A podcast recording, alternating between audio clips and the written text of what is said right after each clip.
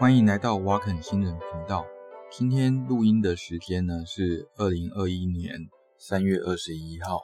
因为最近有很多人都在问我武汉肺炎疫苗的问题，加上呢明天又要开始打台湾的第一支武汉肺炎疫苗，那我觉得我把我的看法跟大家分享一下好了。哦，因为我的本行事实上是跟免疫学有一点点关系啦。我们先简单科普一下免疫学好了，最简单的科普。人体的免疫系统呢，基本上要产生抗体的话，需要有一个病毒的抗原或者细菌的抗原啦。所谓的抗原啊，antigen，anti 哦就是抗嘛，gen 就是呃产生什么东西的意思哦。这这个抗原呢，基本上要让抗原呈现细胞。Antigen presenting cell 就是 APC，要让它认识。但是我们的 APC 能认得的不是蛋白质，而是把病毒或者细菌的蛋白质吃到肚子里面以后，再把它分解。我们知道组成蛋白质的一些基本的成分，也不能说成分啊，就是基本的结构的话，就是 peptide，就是生肽。我们的 APC 呢，认得的事实上是这个 peptide。而且它用来辨识这个 peptide 的东西，我们叫做 MHC class two，就是 MHC 二哦，这种分子主要组织相容抗原第二型，这样名字不是很重要啊，你只要知道你身上有这个东西就好了。当我们的 APC 把病毒的蛋白质分解成生态，然后呢交给 MHC class two 抓住之后，APC 会去活化其他的 T 细胞。这个 T 细胞认识这个生态以后，严格来说是认识这个生态加这个 MHC class two 的这个形状以后，这个 T 细胞会再去活化其他的 B 细胞，这个 B 细胞刚好也可以认识这个生态的形状，然后呢，B 细胞就会分化变成浆细胞，然后再产生这个针对这种生态的这种抗体。但是呢，因为每一个人的遗传的基因都不一样嘛，所以呢，即使你要分解相同的蛋白质，那两个人的 APC 会产生不同的辨识特征，哦，会产生不同的生态链。产生不同的生态链以外，你还要交给你的 MHC 可以去抓住，然后去呃让 T 细胞辨识。那不同人的 MHC 它能够抓的生态的形状又不一样，所以每一个人的免疫反应都会不一样。所以啊，你大概可以猜得到，如果哈你打完整的病毒蛋白质进去，那产生的抵抗力一定是有的人好，有的人不好哦。所以跟平常你被武汉肺炎或被 COVID-19，我们叫 COVID-19 也可以啦，哦，被它感染一样啊。这里插个题外话哦，就是说我个人不觉得武汉肺炎这个名词有什么歧视的意思。你也听过德国麻疹，听过香港脚，听过日本脑炎。哦，甚至伊波拉，伊波拉事实上是非洲的一个地名嘛。哦，你也不会觉得这是在歧视啊。那你现在叫英国变种病毒，也不能说是在歧视英国嘛，对不对？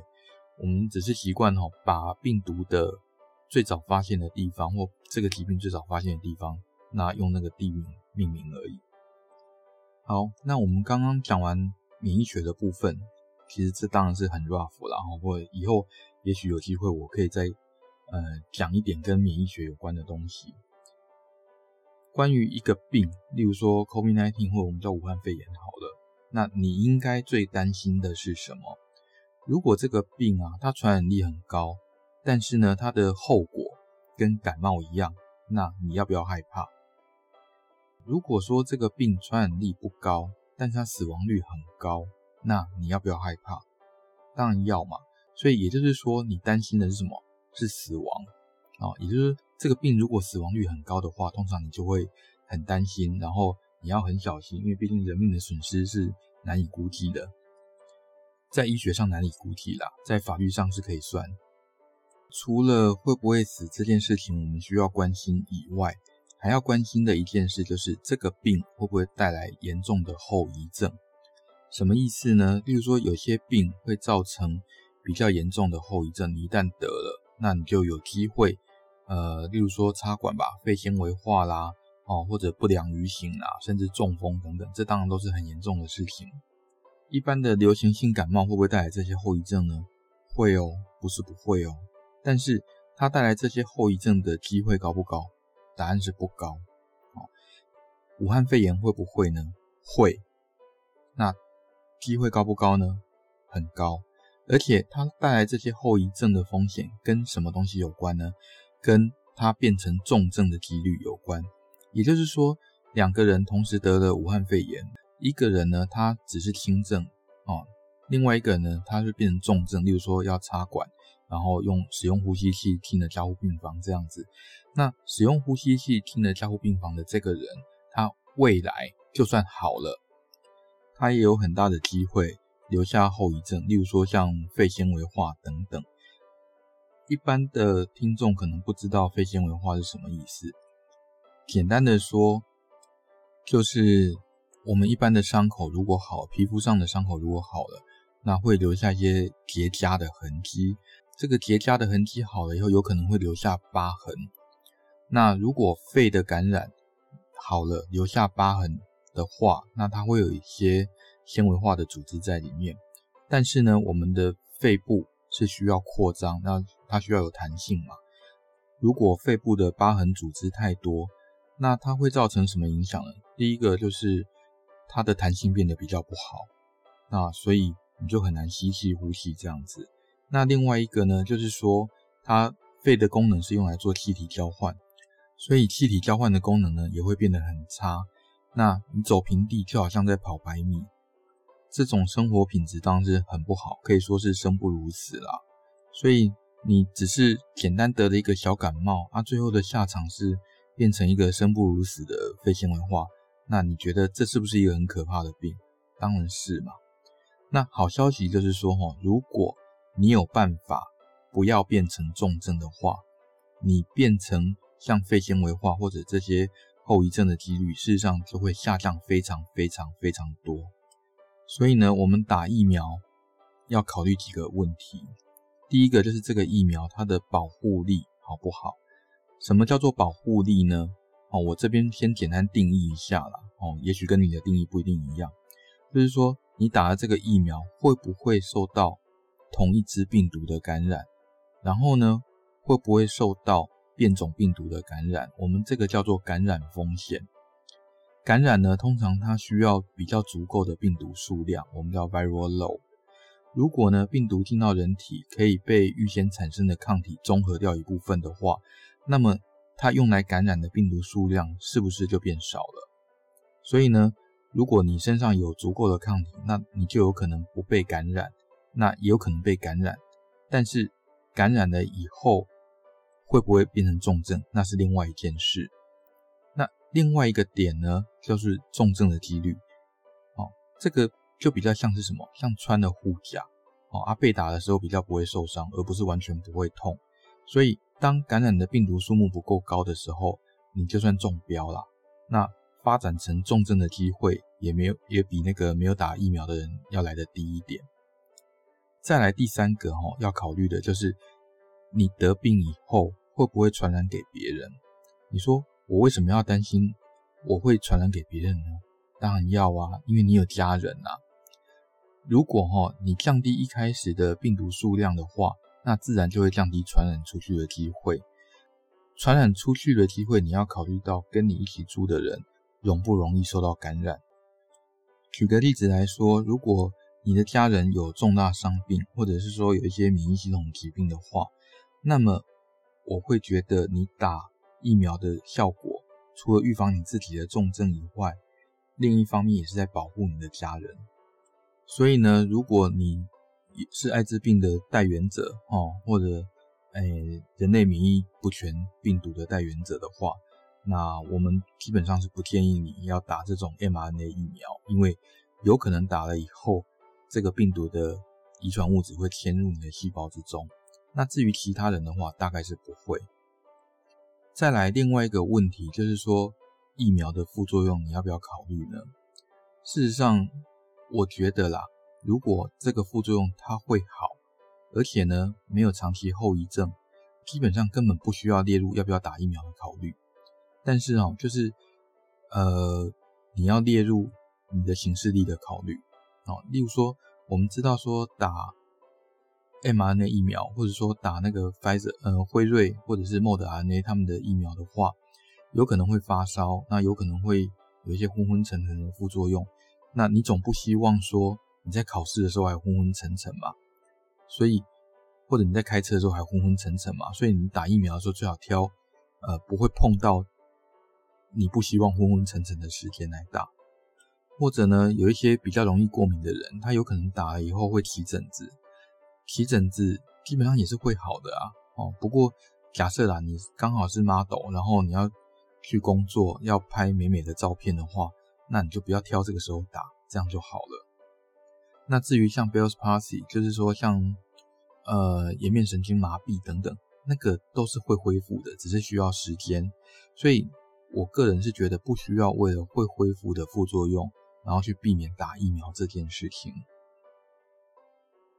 再来就是最近大家有看到一些新闻说 AstraZeneca AZ 哦，他们家的疫苗那有一些血栓的副作用，但是如果你仔细去看那个 data，你会发现事实上打 AstraZeneca 发生血栓的机会跟一般人发生血栓的机会事实上没有什么差别，也就是说你只是因为他打了 AstraZeneca 这个疫苗以后，那看到血栓，那你就觉得。因为这是一个副作用嘛，你还是要报告。但是副作用跟打疫苗有没有因果关系，这个还需要观察。